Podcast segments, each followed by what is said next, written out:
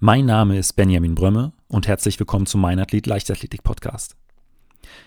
Da die Produktion des Podcasts neben Zeit auch einiges an Geld kostet und ich den Podcast auch gerne weiterhin regelmäßig veröffentlichen und auch weiterentwickeln möchte, freue ich mich ganz besonders, dass die kommenden Episoden von Brain Effect präsentiert werden, dem führenden Unternehmen für natürliches Performance Food. Brain Effect hat es sich als Ziel gesetzt, dich in deiner mentalen und körperlichen Leistungsfähigkeit zu unterstützen.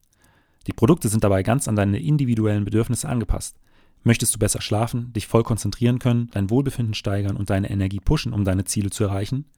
Vom Sleep Spray mit dem Schlafhormon Melatonin für schnelles Einschlafen, über Fokuskapseln mit B-Vitamin und wertvollen Pflanzenextrakten für deine Denkleistung, Vitamin D-Öl für dein Immunsystem und dein Wohlbefinden, bis zu gesunden Lower Carb Snacks. Brain Effect hat genau das Passende für dich. Erhalte jetzt exklusiv 20% Rabatt auf das Performance Food von Brain Effect mit dem Gutscheincode MEINATHLET20 und überzeuge dich selbst. Mehr dazu unter www.brain-effect.com. Ein Produkt von Brain Effect, was ich nach harten Trainingseinheiten nutze, ist Recharge. Recharge ist ein Aminosäuremix für die Muskeln mit vielen weiteren funktionalen Inhaltsstoffen. Ich löse das Ganze immer unmittelbar nach meinem Training in 500 Milliliter Wasser auf und trinke es dann. Recharge ist ohne Zucker, aber dafür mit Zink, Selen und Vitamin B6 für das Immunsystem. Außerdem enthält es Magnesium und weitere Elektrolyte für den Elektrolytespeicher und die Muskelzellen und darüber hinaus mit den Vitaminen B1, B2 und B6, die wichtig für den Energiestoffwechsel sind. Selbstverständlich ist Recharge auf der Kölner Liste und kann daher unbedenklich von Hobby- und Leistungssportlern genutzt werden. Und das Ganze gibt es in den Geschmacksrichtungen Zitrone und Erdbeer-Basilikum und in einem Paket sind 15 Portionen. Wenn ihr euch also auch von Recharge überzeugen wollt, nutzt bei der Bestellung einfach den Gutscheincode MEINATHLET20 und schon bekommt ihr einen Rabatt von 20% auf eure Bestellung. Und noch eine kleine Neuigkeit, bevor es mit der aktuellen Folge weitergeht. Der Mein Athlet Leichtathletik Podcast wurde für den Deutschen Podcastpreis 2020 nominiert. Und ihr könnt aktiv daran teilnehmen, denn im Zuhörervoting zählt jede Stimme. Wenn euch der Podcast also gefällt, würde ich mich sehr freuen, wenn ich eure Stimme bekomme. Den Link dazu gibt's in den Show Notes. Für die heutige Folge habe ich mich mit Raphael Holzdeppe getroffen.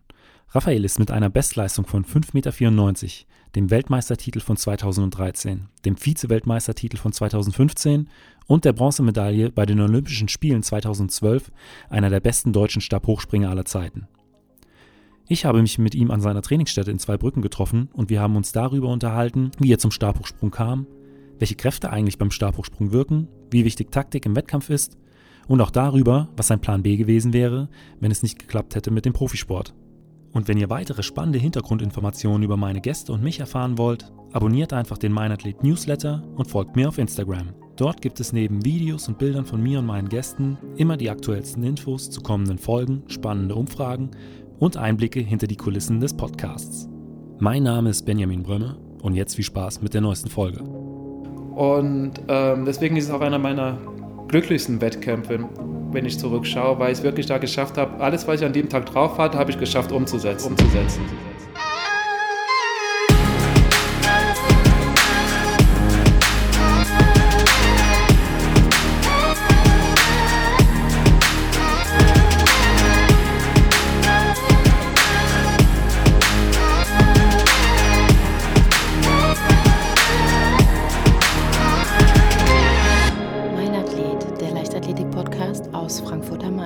Dann äh, sage ich einfach herzlich willkommen, Raphael. Ja, danke. Ähm, wie und wann bist du eigentlich zur Leichtathletik gekommen? Ähm, zur Leichtathletik gekommen bin ich äh, 1999, müsste so aha, November, Dezember gewesen sein. Da wir in dem Verein im LSH 2 Brücken, für den ich damals gestartet bin und heute immer noch starte, äh, gibt es und gab es einen sogenannten Talent Cup. Das heißt, alle Grundschulen der Stadt wurden eingeladen und man musste man musste sprinten, man musste ähm, ja sowas wie ähm, mit drei Schritten so weit springen, wie man kann, ähm, ganz leichte Bälle so weit werfen, wie man kann. Das wurde dann aufgezählt in einem Punktesystem. Man wurde in Jahrgänge eingeteilt und ähm, jeder, die ersten drei jedes Jahrgangs haben eine Einladung bekommen, in, den Verein, in dem Verein noch beizutreten. Okay oder die Bitte, den Wunsch, der Wunsch wurde geäußert, von dem Verein dabei zu treten. Und ähm, ja, ich bin Dritter geworden, heutzutage mittlerweile äh, zum Glück. Ähm, habe dann auch eine Anladung bekommen und bin dann der Anladung gefolgt. Muss aber dazu sagen, nicht freiwillig, sondern auf, ähm, längeres Nörgeln meiner Mutter, weil okay. ich hatte vorher schon Sport gemacht, ich hatte Kunstturnen und Judo gemacht und eigentlich war ich damit persönlich ausgeglichen und wollte nicht noch eine dritte Sportart ja. machen, aber ich glaube, da ich ein sehr aktives Kind war und meine Eltern gedacht haben, wenn der noch Leichtathletik macht, dann haben wir vielleicht abends noch ein bisschen mehr Ruhe, ähm, versuchen wir es noch mit Leichtathletikvereinen, da ich auch schon vorher mit meinen Eltern noch mal öfter gerne auf dem, äh, im Stadion war, hab mit, ähm, bin gerannt, habe ein bisschen Weitsprung gemacht mit meinen Eltern und das hat mir auch schon Spaß gemacht. Und dann bin ich irgendwann der ähm, Bitte des Vereins und der Bitte meiner Mutter gefolgt und ja, bin zum Glück hier eingetreten. Und äh, im Prinzip, du hast gesagt, du hast vorher Judo und Kunsttouren gemacht. Das Kunsttouren, denke ich, äh, für Stabhochsprung war ja auch wahrscheinlich schon so ein erster Grundstein, der dafür gelegt wurde. Was denkst du darüber?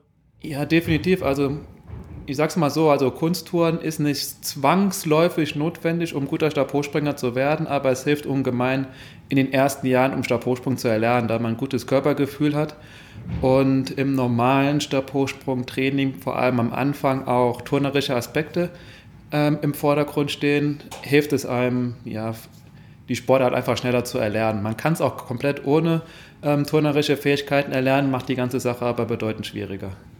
Ähm, wie bist du denn dann schlussendlich zum Stabhochsprung gekommen? Ähm, ich habe angefangen äh, mit dem normalen Blockwettkampf, glaube ich, wie die meisten Leichtathleten, laufen, werfen, springen. Dann hat sich schnell herauskristallisiert, ähm, der begnadete Werfer bin ich nicht. Und bin ich tatsächlich bis heute auch nicht. Das Einzige, was ich werfen kann, was tatsächlich gut fliegt, ist American Football, aber danach okay. hört es dann auch schon wieder auf. Warum das so ist, weiß ich bis heute leider nicht.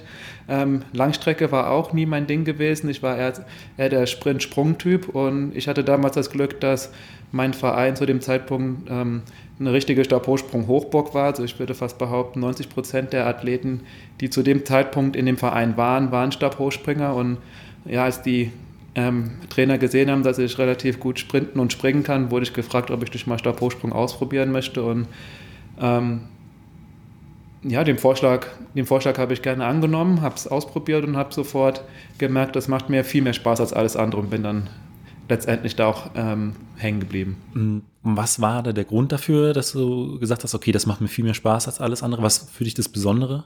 Ähm, ja, also natürlich am Anfang, wenn man Stabhochsprung anfängt, hat es noch relativ wenig mit Stabhochsprung zu tun. Man steht auf dem Kasten und wird quasi auf die Matte draufgezogen, bis dann irgendwann nach einer gewissen Zeit so die ersten selbstständigen Sprünge zustande kommen. Aber irgendwas hat mich die, von vornherein daran fasziniert gehabt. Es war was anderes als zu sprinten, es war was anderes als Weitsprung oder Hochsprung zu machen. Es, ich kann es kaum nicht wirklich beschreiben, aber es hatte irgendwas Besonderes gehabt für mich persönlich und ähm, es hat mich von Anfang an mehr gefesselt gehabt als ähm, als die anderen Disziplinen. Und dann hatte ich natürlich noch das Glück gehabt, dass die Sportdisziplin, die mich so gefesselt hatte, in dem Verein, in dem ich war, ähm, überdurchschnittlich viel angeboten wurde. Und ja. das hat dann ganz gut zusammengepasst. Bei wem trainierst du heute? Äh, heute trainiere ich bei meinem Bundestrainer, bei André Tivonczyk.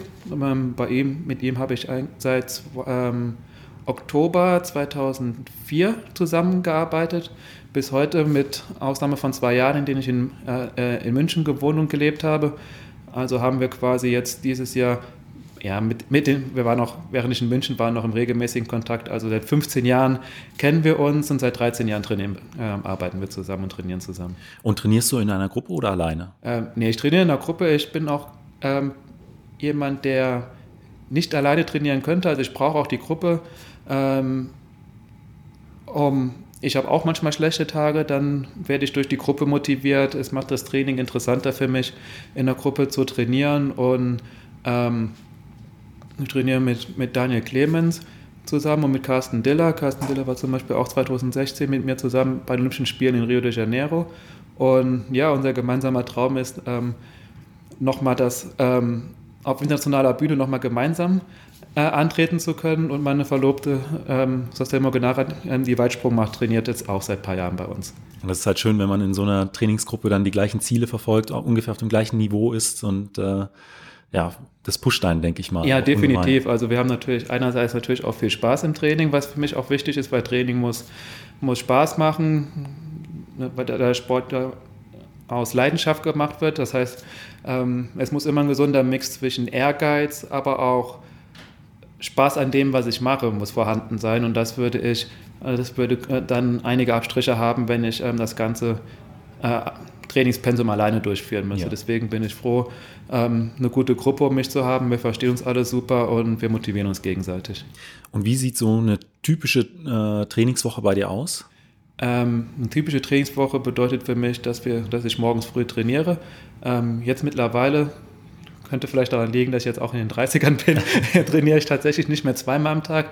Ähm, die zwei Trainingseinheiten am Tag, die finden moment, momentan nur noch in Trainingslagern statt. Ähm, aber normalerweise, also morgens früh ähm, von 10 bis halb 1, 1 ist mein Training und dann danach bin ich zu Hause, regeneriere mich, habe Physiotherapie, ähm, muss aber dann auch nebenbei noch was für die Uni machen. Also der Nachmittag gilt quasi der äh, Regeneration und dem Akademischen. Okay. Und äh, du hast es eben schon angesprochen, äh, wenn dann zwei Trainingseinheiten dann im, Tra im, Trainingslager. Wo fahrt ihr normalerweise ins Trainingslager hin? Ähm, ins, normalerweise ins Trainingslager fahren wir nach Südafrika. Das findet dieses Jahr tatsächlich auch nochmal statt. Im Dezember fliegen wir nochmal für zwei Wochen ins Trainingslager nach Südafrika.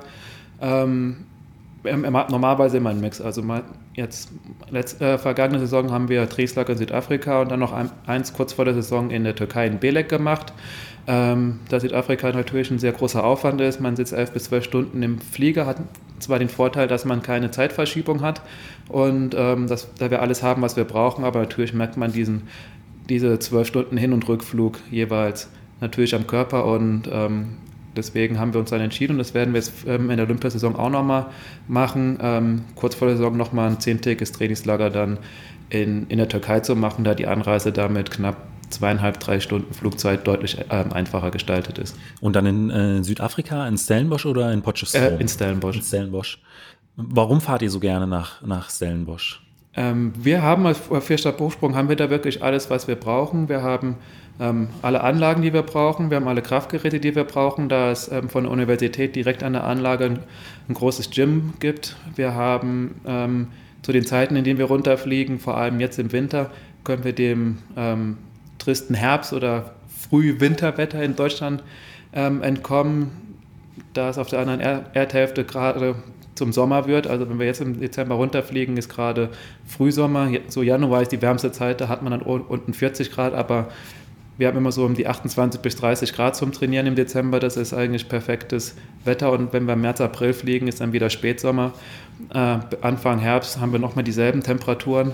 Das heißt, wir haben ähm, von, von Wetterbedingungen haben wir alles, was wir brauchen. Das Stadion wurde jetzt vor ein paar Jahren komplett neu renoviert, ist auf dem neuesten Standard. Also von den ähm, Trainingsbedingungen haben wir da unten alles, was wir brauchen.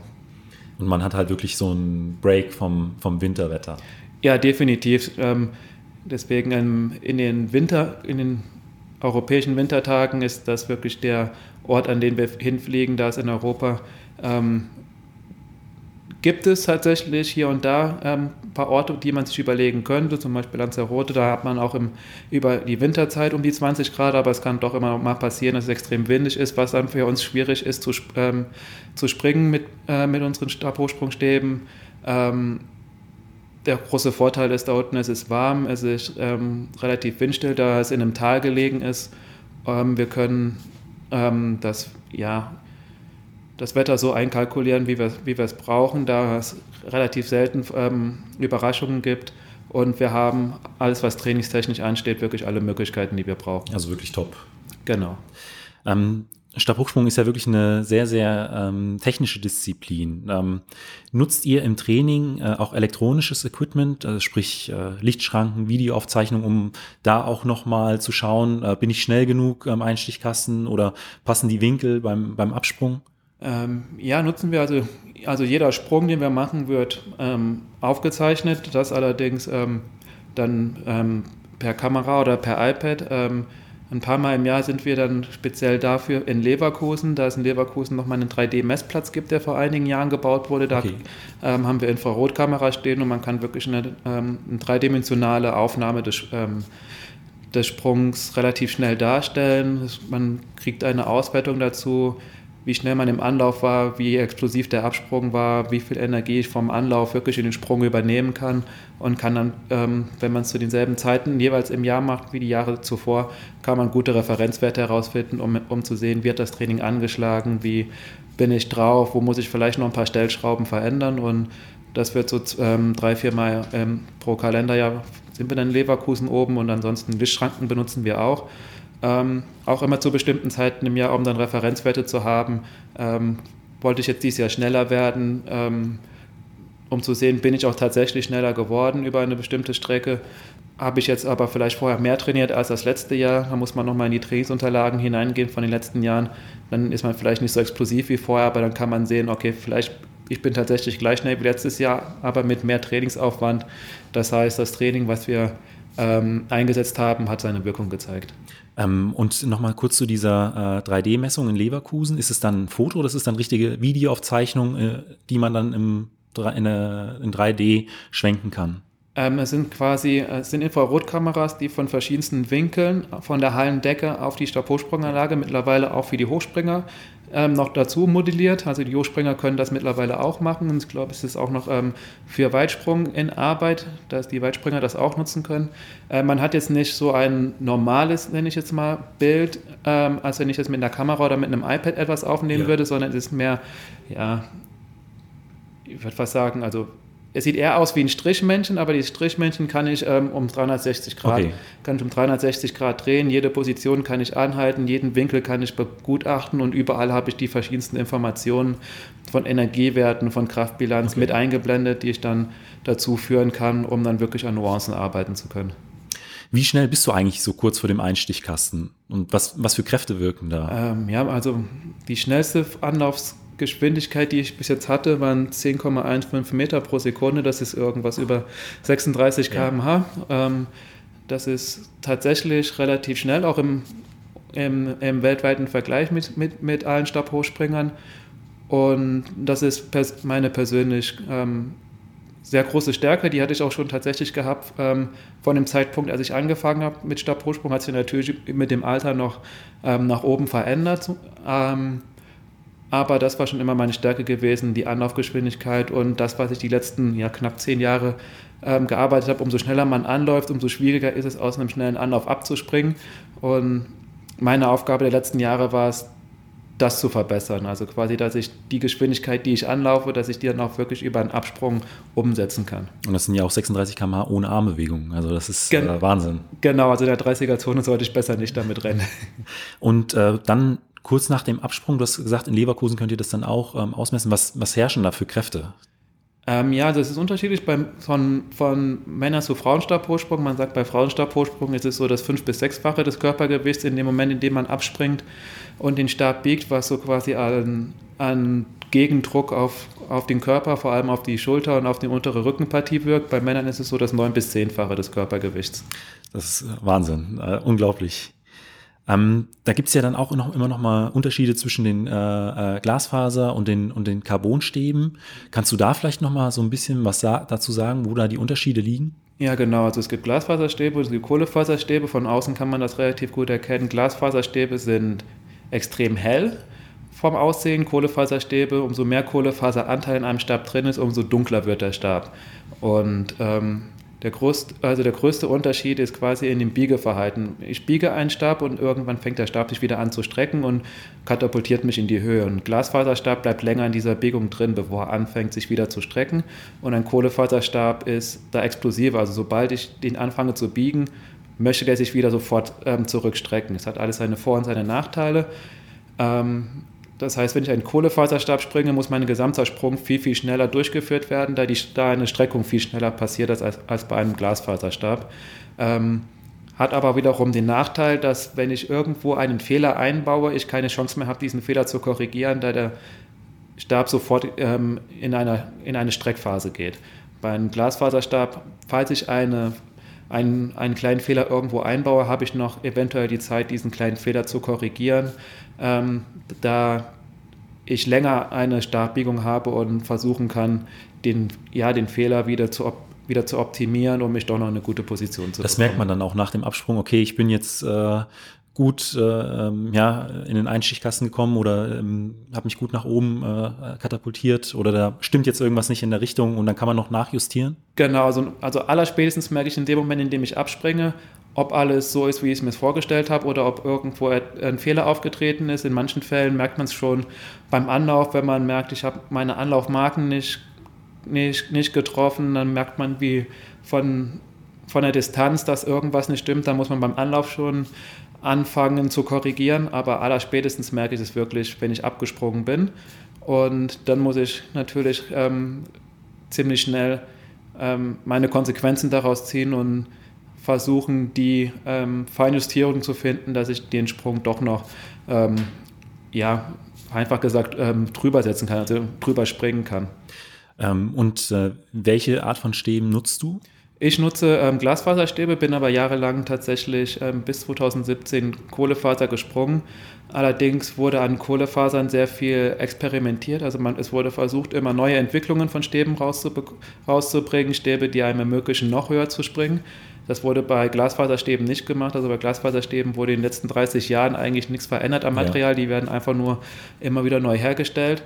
Ähm, das kam dann irgendwann, dann kam es irgendwann zu einem negativen Punkt bei Kohlefaserstäben, da Stäbe tatsächlich einen guten Sprung nach vorne gemacht haben, aber durch das ähm, Experimentieren in der Herstellung sind Stäbe bruchanfälliger geworden. Okay. Und das war mir dann irgendwann zu gefährlich und dann bin ich quasi von Kohlefaser wieder auf Glasfaser gewechselt. Wie häufig kommt es denn vor, dass so ein Stab dann tatsächlich bricht? Ähm, wenn die Stäbe keine Vorschädigung haben und die Stäbe, ich nenne es mal, gut behandelt werden, also es wird aufgepasst, dass sie keine Kratzer bekommen, dass sie keine Dellen bekommen, keine Macken bekommen, dann kann ein Stab wirklich sehr, sehr lange halten. Also ich habe hier tatsächlich auch Stäbe ähm, mit denen ich in der Vorbereitung springe, die sind älter als ich persönlich. Okay. Ähm, die wurden irgendwann in den 80er Jahren hergestellt und sind immer noch einwandfrei zu springen. Ähm, manche, aber sobald ein Stab ähm, eine Macke hat, eine Vorschädigung hat, manchmal kann man es auch nicht beeinflussen, manchmal ist man vielleicht bei einem kleinen Meeting, ähm, wo eine Stabhochsprunganlage, wo neben der Stabhochsprunganlage vielleicht ähm, Asphalt, asphaltierter Belag auf dem Boden ist. Und wenn der Stab da drauf fällt und ähm, wirklich dumm drauf fällt, kann es zu einer Macke kommen, die man vielleicht oberflächlich nicht sieht, aber die beim nächsten Sprung ähm, reißt eine Delle immer weiter auf und letztendlich endet es in einem Bruch. Also man kann nur versuchen, so gut wie möglich auf seine Stäbe aufzupassen, damit keine Vorschädigungen drankommen. Dann kann sie wirklich sehr, sehr lange halten, aber sobald eine Vorschädigung da ist, kann es relativ schnell in einem Bruch enden. Stabhochsprung zählt ja schon äh, zu den technisch anspruchsvollsten Disziplinen der Leichtathletik. Ähm, es sind auch, du hast vorhin äh, selbst gesagt, ähm, auch Elemente aus dem Touren enthalten. Was würdest du sagen, was muss man als äh, guter Stabhochspringer mitbringen? Ein Selbstvertrauen, aber kein Übermut. Damit Übermut kann, Stabhochsprung kann auch zu einer gefährlichen Situation kommen, äh, Disziplin werden. Dementsprechend, man braucht Respekt vor der Sportart, man braucht ähm, Mut, aber kein Übermut. Und ähm, man braucht so ein wie so für jede Sport, Sportart und für jede Disziplin, man braucht so eine gewisse Affinität für die Sportart ja. natürlich. Man, kann's, man kann es auch von, ähm, von 0 auf 100 schaffen, auch wenn man vielleicht überhaupt nicht für Stabhochsprung gemacht ist oder ich nenne es jetzt mal nicht wirklich ein Gefühl für den Stabhochsprung von Anfang an hat, kann man es trotzdem in die Weltklasse schaffen. Dann braucht man aber natürlich umso mehr Ehrgeiz. Ja. Und man muss umso mehr Arbeit hineinstecken, um das dann quasi kompensieren zu können. Aber wie für jede Sportart, für jede Disziplin auch, braucht man im besten Fall natürlich ein gewisses Talent, um, um es ähm, schneller lernen, um es schneller lernen zu können. Und alles, was dann noch dazugehört, Geschwindigkeit, Kraft, Athletik, das ist etwas, was sich, wie ich finde, jeder ähm, über Training aneignen kann. Höhenangst könnte ein Problem sein. Es gibt, es gibt tatsächlich ähm, Stabhochspringer, die Höhenangst haben. Die machen, sobald sie abgesprungen sind, machen sie die Augen zu, okay. machen sie wieder auf, wenn sie auf der Matte gelandet sind. Aber das sind wirklich vielleicht 0,5 Prozent ja. der Stabhochspringer. Ansonsten muss ich tatsächlich sagen, als Stabhochspringer liebt man auch die Höhe, ja. Und äh, wie wichtig ist der Kopf? Du hast ja schon angesprochen äh, beim, beim Stabhochsprung. Also man sollte nicht äh, übermütig sein, aber, aber Selbstbewusstsein sollte man dann trotzdem mitbringen. Ja, also der Kopf ist extrem wichtig. Ähm, ich kann so ich kann in einer so guten Form sein, wie ich will, athletisch, meine Kraftwerte, meine, Sprint, meine Sprintgeschwindigkeit, es kann alles 1A sein, aber wenn der Kopf nicht mitspielt, kann es passieren, dass ich jetzt gar nicht bis zum Absprung komme. Also ich muss in dem Moment, in dem ich hinten am Anlauf stehe und meinen Sprung vorbereite, muss ich mir zu 100% sicher sein, dass das, was ich mir vorgenommen habe, gleich auch in die, äh, in die Realität umgesetzt werden kann. Wenn ich mir nur so 99% sicher bin, dann werde ich innerlich ein bisschen unruhig und dann kann es auch da, und dann können schnell Gefahrensituationen entstehen oder auch im, im besten Fall nur ein gerissener Sprung. Und ähm, dementsprechend die mentale Komponente ist extrem wichtig, weil ich muss bei jedem Sprung, ob das ein Trainingssprung ist oder ob es der Sprung um Olympiagold ist, ähm, muss ich wirklich ähm, zu 100 Prozent mich auf den Sprung konzentrieren und fokussieren können. Und hast du selbst einen Mentaltrainer? Äh, ich habe keinen Mentaltrainer. Okay. Ähm, dann komme ich mal kurz zu ein paar Fragen äh, rund um Wettkämpfe. Mhm. Wie sehen denn bei dir die letzten Stunden äh, vor, einem, vor einem sehr, sehr wichtigen Wettkampf aus? Ähm, tatsächlich unterschiedlich. Also was ich jetzt ähm, wirklich vor einem Wettkampf mache, das unterliegt bei mir tatsächlich noch keinem Ritual. Also es kann sein, dass ich, ähm, wenn ich jetzt ähm, unterwegs bin, dass ich dann in der Hotellobby sitze und mit Leuten rede. Es kann sein, dass ich mir irgendwelche Videos auf YouTube oder Netflix angucke. Es kann auch sein. Also es hat es ist immer situationsabhängig, nach was ich mich gerade fühle. Was ähm, zum, wiederum dann zu einer Routine führt, ist, ich muss immer vorher einmal, einmal duschen gehen, weil dann fühle ich mich wieder, dann fühle ich mich frisch und bereit für den Wettkampf und alles, was ab dann kommt, das unterliegt dann wieder im Ritual. Also ich gehe duschen, dann packe ich meine Wettkampftasche ein und dann geht's, dann geht's zum Wettkampf und ähm, beziehungsweise erstmal zum Aufwärmen und alles, was dann beim Aufwärmen passiert, das ähm, ist, ist immer dasselbe. Das, ähm, das ist dann meine, meine Routine. Also quasi alles, was vor, dem, vor diesem Duschen passiert, ja. das ist ähm, frei Schnauze, drücke ich es mal aus und alles, was ab dem Duschen passiert, unterliegt nach Routine. Okay, und da hast, hast du dann immer die gleiche, die gleiche Playlist, die dann äh, auf dem Handy läuft, oder? Das tatsächlich, das tatsächlich nicht. Also das ist, ähm, das ist ähm, situationsabhängig. Also manchmal, ich, ich höre meistens also tatsächlich fast bei jedem Wettkampf irgendwas anderes, weil ich bin so jemand, ich höre tatsächlich immer sehr gerne Lieder so tot, also bis ich sie wirklich nicht mehr hören kann, ja. höre ich ein Lied immer hoch und runter. Also es kann sein, dass ich bei dem einen Wettkampf das eine Lied beim Aufwärmen komplett durchhöre, 15, 20 Mal und beim in Dauerschleife. Und, in Dauerschleife und beim nächsten Wettkampf wieder ein anderes Lied und beim anderen Wettkampf habe ich dann aber Lust auf eine, auf eine Playlist mit verschiedenen Liedern. Das ist tatsächlich ähm, unterschiedlich. Was aber definitiv dabei ist, ist Musik. Also sobald ich mich aufwärme, habe ich meine Kopfhörer drauf und habe Musik und dann kann ich mich auch so ein bisschen abschotten und äh, auf den bevorstehenden Wettkampf konzentrieren. Und äh, hast du irgendwelche Besonderheiten dann beim Ablauf äh, innerhalb des Aufwärms, dass du da immer bestimmte äh, Sachen wiederholst? Ja, genau. Also ich habe mein, ich habe ich habe ähm, wir haben verschiedene Aufwärmprogramme. Ich habe ein Aufwärmprogramm, was ich mache, wenn ich Krafttraining mache, eins, wenn ich sprinte, eins, wenn ich im Training springe. Und dann habe ich nochmal eins, was ich mache, wenn ich ähm, mich auf einen Wettkampf vorbereite. Da, da gehören Laufübungen dazu, Mobilisationsübungen, Dehnübungen, aber das ist immer, sind immer dieselben Übungen, dieselbe, in derselben Reihenfolge. Und während des Wettkampfs, wie wichtig ist da eigentlich die Taktik im Stabhochsprung? Äh, die Taktik ist schon wichtig, aber, die, aber es gibt keine Taktik, die ich mir vor dem Wettkampf zurechtlege, weil mein, mein, es gibt eine es gibt einen Leitfaden sozusagen, was ich mir vorstellen könnte als Taktik, aber die wirkliche Taktik wird dann immer an die Situation angepasst. Da ich nicht beeinflussen kann, reißt jemand, springt jemand überraschenderweise drüber, muss ich vielleicht kontern. Ja. Ähm, liege ich vorne, liege ich hinten. Dementsprechend, es gibt so einen Leitfaden, aber die Taktik, die wirklich eingesetzte Taktik, die entscheidet sich dann wirklich während des Wettkampfs. Wie ist so ungefähr der Leitfaden?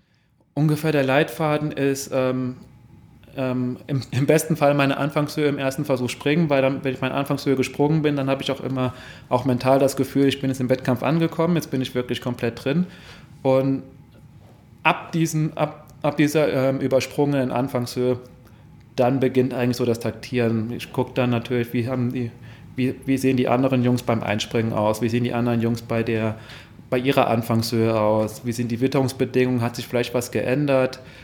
Ähm, guck mal in den Himmel, vielleicht sehe ich von hinten, dass irgendwo schwarze Wolken aufziehen, okay. dann, dann weiß ich, okay, es könnte passieren, dass es in der nächsten halben Stunde anfängt zu regnen. Das heißt, bis dahin ist jede Höhe, die ich schon mal übersprungen habe, sehr, sehr wichtig, weil ab dann kann alles sich wieder ändern durch, das, äh, Witterungsbedingungen.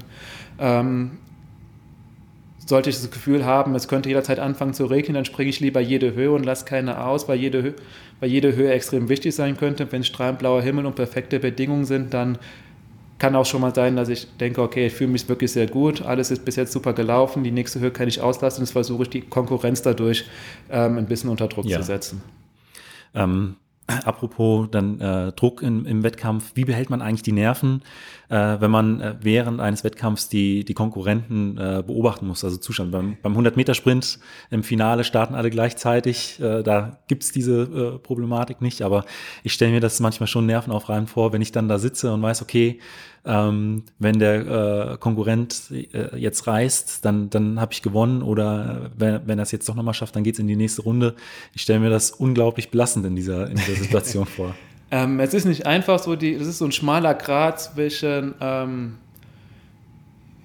in der Konzentration und auf den nächsten Sprung konzentrieren bleiben und gleichzeitig beobachten, was macht die Konkurrenz. Wenn ich mich nur auf die Konkurrenz fokussiere, dann ähm, vernachlässige ich meinen, ähm, ja, meinen eigenen Plan, meinen die nächste Höhe, die ich eventuell noch springen muss, weil ich kann nicht beeinflussen, springt jetzt gleich drüber oder nicht.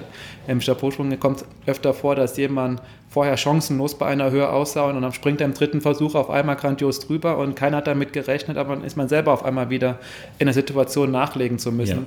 Ja. Ähm, dementsprechend, ich kann, ist ein schmaler Kreis, ich darf mich nie zu sicher fühlen ähm, und ich muss jederzeit bereit, bereit sein, ähm, nochmal noch mal einen Konter anlegen zu können. Ähm, für mich persönlich ist wichtig, dass ein Chapeausprung-Wettkampf unter Umständen sehr lange dauern kann. Ich, ich persönlich bin nicht jemand, ich kann nicht ähm, die komplette Zeit wirklich nur in dieser vollen Fokussierung bleiben. Also ich habe dann zwischendurch auch Phasen, wo ich aus diesem Fokus rausgehe, dann wieder reingehe in diesen Fokus. Ähm, aber ich muss jederzeit damit rechnen, dass ich wieder, dass ich wieder, dass ich wieder drankomme und dass ich wieder nachlegen muss. Und das ist das Schwierige, aber auch das Interessante, was, ähm, wie ich finde, da es keine bestimmte Anzahl von Sprüngen gibt. Im, Im, Weitsprung weiß ich, es gibt drei Sprünge im Vorkampf und dann nochmal drei Sprünge für die, ja. für die acht Besten und dann ist der Wettkampf vorbei. Ich habe definitiv keine sieben Sprünge, wäre ich Weitspringer. Ähm, Im Stabhochsprung kann ich, wenn ich richtig, wenn ich, kann ich mit einem Versuch alles klar machen. Ich kann aber auch 15 Sprünge machen um im 15. Sprung erst, erst ja. alles klar machen. Also es gibt keine Beschränkung darüber, wie oft ich springe. Es gibt nur die Beschränkung, dass ich nicht dreimal dieselbe Höhe, nicht mehr als dreimal dieselbe Höhe reißen darf. Und das macht das Ganze für mich so interessant. Hast du schon mal 15 Sprünge in einem Wettkampf äh, durchgezogen? Habe ich schon mal und dann war ich aber auch ziemlich, äh, ziemlich platt danach. Das glaube ich. Ähm, Im Training mache ich ähm, schon deutlich mehr Sprünge, aber im Training habe ich nicht dieses äh, extreme mentale Belastung wie im Wettkampf, dass ich wirklich je, je, den Fokus auf jeden Sprung, jeder Sprung könnte dieser entscheidende Sprung sein. Und ähm, deswegen, also ein Sprung im Wettkampf entspricht so ja, drei bis vier Sprüngen im Training, okay. da die mentale Belastung ähm, viel größer ist und dementsprechend war ich nach diesem Wettkampf ziemlich müde.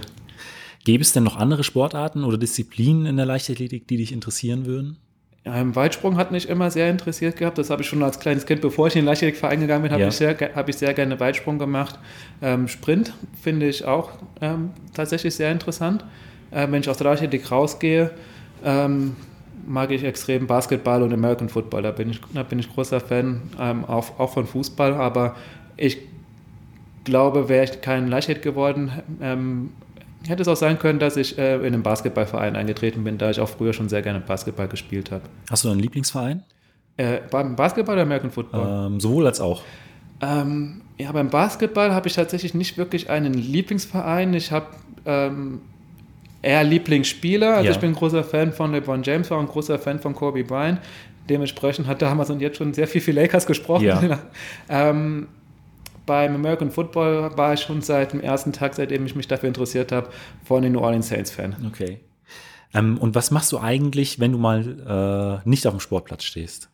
Wenn ich nicht auf dem Sportplatz stehe, dann ähm, ich treffe mich mit Freunden, unternehme was mit, mit meiner Verlobten oder ich sitze zu Hause und gucke auch mal gerne Netflix, wenn es die Zeit erlaubt. Also das sind so Sachen, die ich sehr gerne mache. Und was wäre dein äh, Plan B gewesen für den Fall, dass es mit dem äh, Leistungssport nicht funktioniert hätte? Ja, also Leistungssport war mein Traum. Also irgendwann so, so Halbzeit, Gymnasium, ja, Halbzeit ist, ist noch zu früh. Also ich glaube so noch, kurz bevor ich in die Oberstufe gekommen bin, habe ich den Traum gehabt, ich möchte gerne Profisportler werden. Dann kannst du natürlich noch nicht wissen, dass das dann auch wirklich funktioniert. Hat dann tatsächlich auch funktioniert, dass nachdem ich mein Abitur gemacht habe, ich mir den Traum direkt danach verwirklichen konnte. Ähm, Wäre das jetzt nicht zustande gekommen, hätte ich einen ganz klassischen Weg eingeschlagen. Dann wäre ich direkt nach dem Abitur wäre ich zur Universität gegangen, hätte meinen Abschluss gemacht und hätte mir danach eine Arbeit gesucht, einen Job gesucht. Und äh, was sind deine, deine sportlichen Ziele für die, für die kommenden Jahre? Ähm, ja, also ganz groß natürlich ist das nächstes Jahr Olympische Spiele. Das wären dann meine vierten Olympischen Spiele und ähm, ja, mein Ziel ist es, mein, mein, Traum und mein Ziel ist es, ich möchte nochmal auf, auf, wieder auf dem Podest landen wie 2012 und ähm, es ist deutlich schwerer geworden im Stabhochsprung weltweit als die letzten, als die letzten Jahre.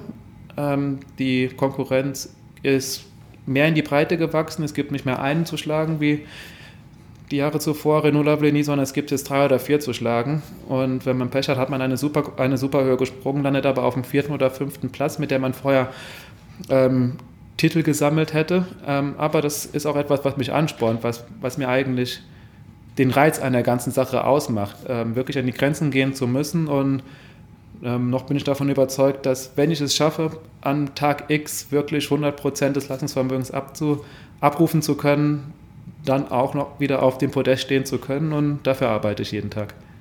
Und was war denn bisher dein größter Wettkampf? Also es muss jetzt nicht der erfolgreichste gewesen sein.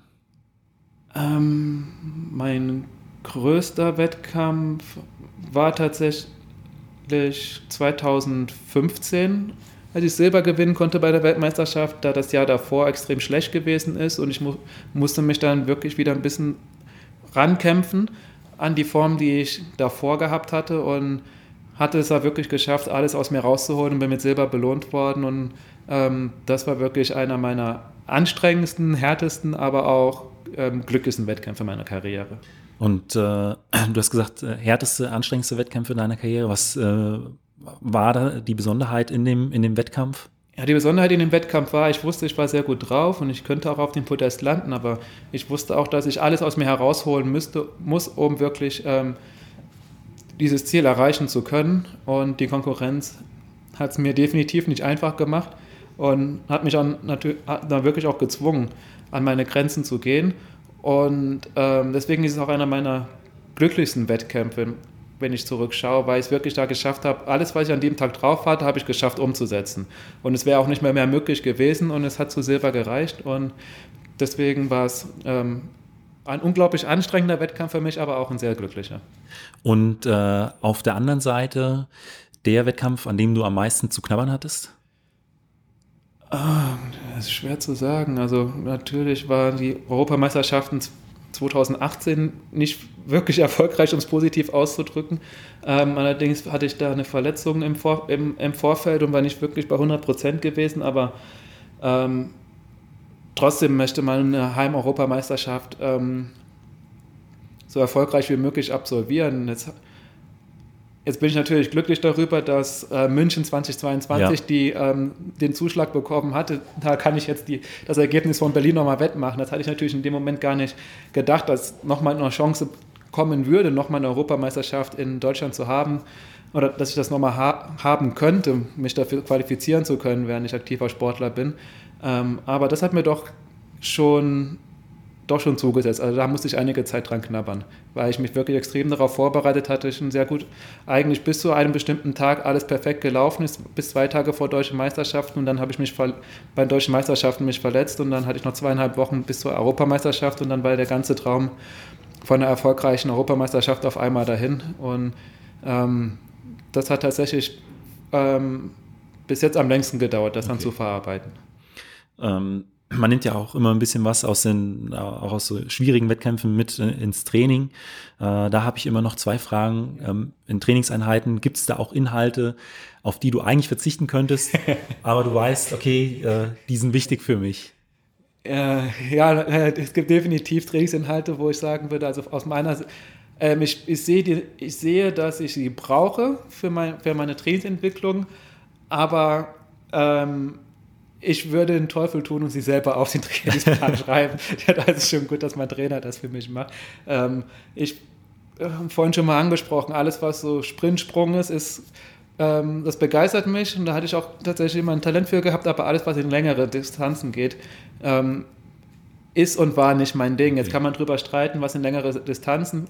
Ähm, ein Langstreckenläufer würde sagen, 250 Meter Läufe sind keine Langstrecke, für, sind keine Langstrecke. Für mich ist es definitiv Langstrecke. Okay. Und ähm, bevorzugt kommen diese Sachen immer samstags dran, nochmal so als grünen Abschluss einer Woche und der Woche.